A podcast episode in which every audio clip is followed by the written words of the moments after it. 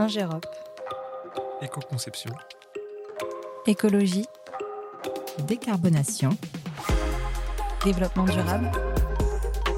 Résilience. Ingérop. Regard pour un monde plus résilient. Bonjour et bienvenue pour le quatrième épisode de Regard pour un monde plus résilient. J'ai le plaisir d'accueillir aujourd'hui Audrey Béridenot qui est avec moi pour nous parler de son regard pour un monde plus résilient. Bonjour Audrey. Bonjour Sophie. Alors Audrey, peux-tu nous dire quel est ton métier chez Ingérop, s'il te plaît? Oui, alors je suis responsable d'un département, département environnement, hydraulique et écologie. Donc c'est un département qui contient, euh, qui regroupe, pardon, euh, 50 personnes Mhm. avec cinq services différents. Donc euh, avec des métiers Mhm. euh, tous regroupés euh, sur le thème de l'environnement. Donc nous avons des environ des généralistes, Mhm. des personnes qui travaillent sur l'éco-conception, le carbone, l'économie circulaire, Mhm. des hydrauliciens. Et également une équipe d'écologues, donc euh, des personnes qui font euh, des inventaires de la faune, de la Et de flore, la flore. et des zones humides. Et tu es basé où ou, ou vous êtes basé où? Alors, euh, mon département euh, se... est basé au siège, donc à Mhm. Rueil-Malmaison, mais également sur l'agence de Tours. D'accord. J'ai une partie des équipes sur Rueil et une partie des équipes sur l'agence de Tours. D'accord, merci. Alors, tu as sans doute écouté les, les interviews précédentes de tes collègues. J'ai donc besoin maintenant que tu me parles de ton projet du moment, s'il te plaît. Oui, alors mon projet du moment, mon projet phare, euh, c'est un projet de mise au grand gabarit de la Seine entre euh, Bray-sur-Seine et Nogent-sur-Seine pour le compte de VNF. Voie navigable de France, hein, c'est ça? C'est ça, exactement. Alors, petite question, qu'est-ce que ça veut dire mise au grand gabarit?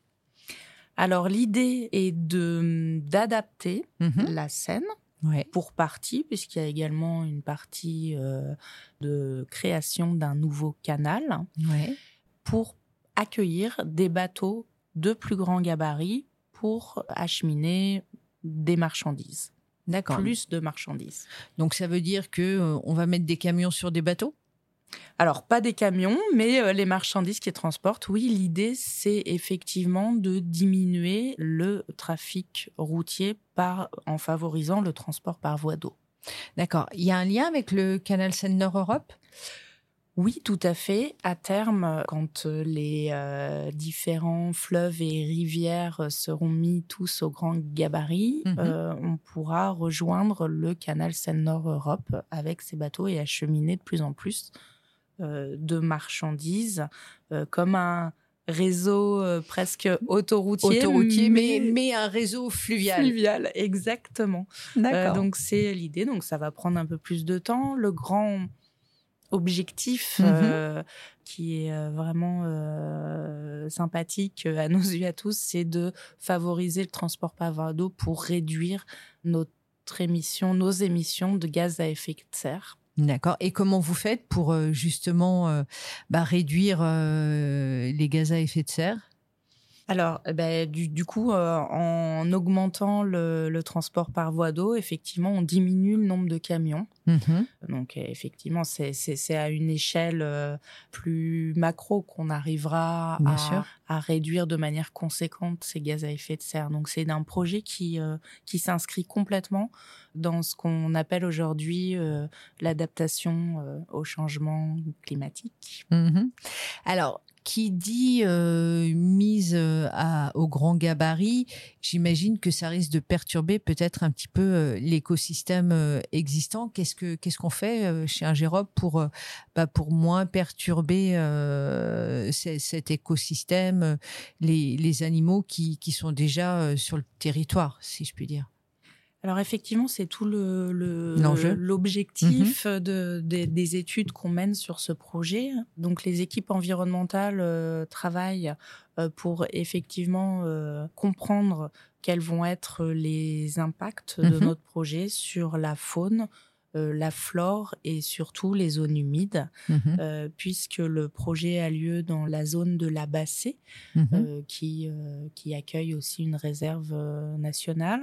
Dans ce coin-là, la nappe euh, alluviale est fortement liée à la Seine et donc euh, fluctue en termes de hauteur et Mhm. permet la création de zones humides qui sont absolument euh, du- d'une grande valeur euh, et qu'il faut ré- réussir à préserver tout en mettant au grand, à grand gabarit la, la Seine.